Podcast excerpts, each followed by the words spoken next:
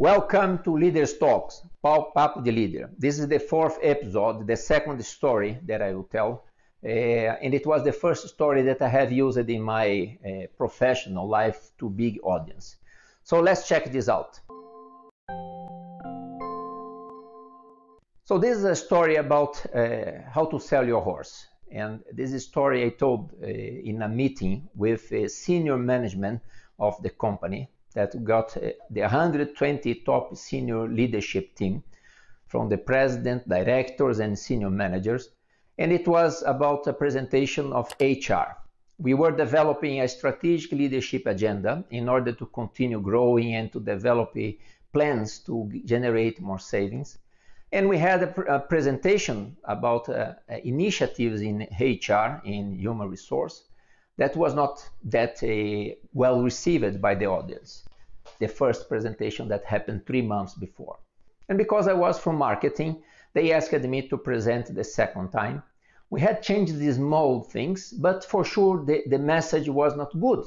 It was to reduce some benefits, it was to, to change the bonus payment, to put a more pay for performance component in order to generate, to deliver the results that we were expecting and to generating some savings as well. So uh, I, I decided, in order to break the ice, to tell a story about selling the horse. But I want to make a caveat, an observation here. All the stories that you hear during uh, my the, in this channel, for sure, I charge on the colors. I go to extremes. I try to increase the, the dramatic side to make the point. And I have seen some people when I told several stories. I remember once I told, "Oh, you you let's target the moon, and if you miss it, at least you hit the star." And one uh, uh, of my senior managers came to me, Felicio, what you told it's totally impossible because the star is much further than the the, the, the, the, moon. And I said, but you understand the picture, no? I'm not saying so. I changed it. I said, okay, if you tar- let's target the moon if we don't achieve we are in the sky. It's much better than here. But so don't be so literal. Another one mentioned that it's impossible to put crocodiles inside the swimming pool. Another story that i'll tell later. So please uh, uh, get the message. Don't be so literal. Okay?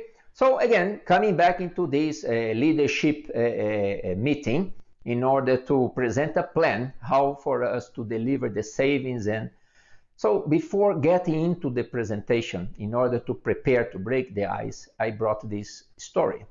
And i said guys you always know someone that is always down uh, very pessimistic not happy but surprisingly you go to a party and you see that he's the happy bunny in the party. He's jumping he's smiling he and everybody comes and asks him, What happened? What has changed? And he said, You will not uh, believe. I bought a horse. A horse? Yes, a horse. And it's wonderful. The horse takes me to places that I've never been. It's wonderful to ride, to do the horseback riding and the wind in my face. And I said, Wow, and, and that changed your life? Yes, changed. You can see me. I'm very happy. So everybody was surprised and happy because of the, the, the guy as well. And few months later, one of these guests of the party uh, got fired and uh, his wife left him and he was very sad, depressed, and he remembered that friend in that party. And he said, I will call him. And then he called the friend and said, How are you? And the friend said, I couldn't be better. For you to have an idea, now the horse is doing a massage in my back, has just cooked lunch for me, and uh, we are preparing to go out for a ride. And the guy laughed. Oh, that's. I said, Yes, I'm telling you the truth. And then the, the, the guy said, Yeah, that's why I'm calling you. You needed to sell the horse to me. I was fired. My wife left me, so I'm very bad. And the guy, How can I sell you? And the guy said, I give you $10,000 for the horse. And I said, no, no way. And the guy said, okay, I give you $15,000, almost all the money that I received from the company. And the other guy said, okay, with, with this money, I will be forced to sell the horse to you. And then he sold the horse to the guy. Two days later, the guy called the other one and said, your son of P You told me the horse, I put the horse inside, he broke everything in the house, it's stinky. He... And the, guy said, wait, wait, wait, let me give you one advice. Don't say bad things about your horse, because if you do so, you will not be able to sell it.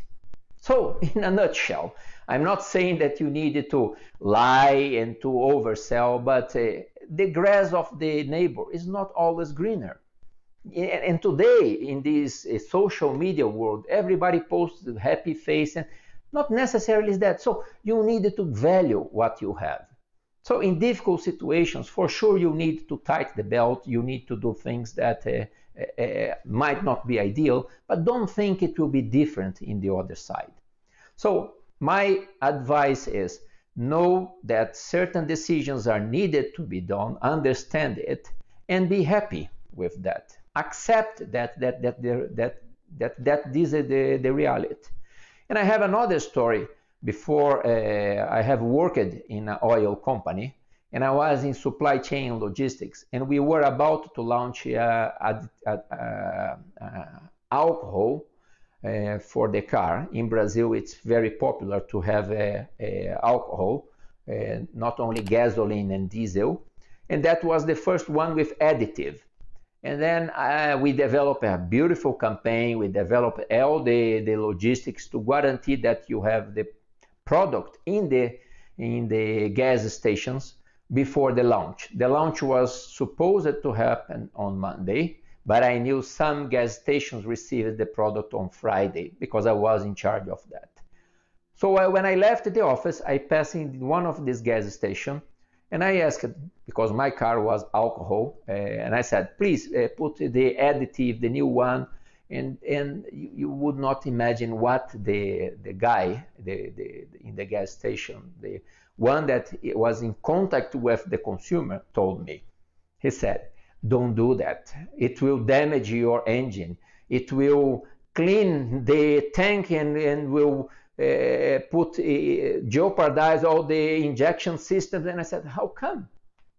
We spent millions developing it. We spent millions in preparing a campaign. And the one that is responsible in the front line with the consumer was not selling it properly. So I learned a lot that uh, uh, you needed to be mindful on the person that is in, in charge of the contact with the consumer it's normally at the point of sales that the magic happens, that the consumer chooses your product. And I remember back then, unfortunately, it was not considered a key strategic area, it was considered very uh, operational. And uh, the most sexy and strategic is normally used to be the brand, developing a campaign, the strategic intent, the meetings with the agents. And I'm happy to see that that has changed because the point of sale became a key point and where the magic happens, where consumer they make the decision. But if I could give you another advice is understand well your product in order to sell it properly.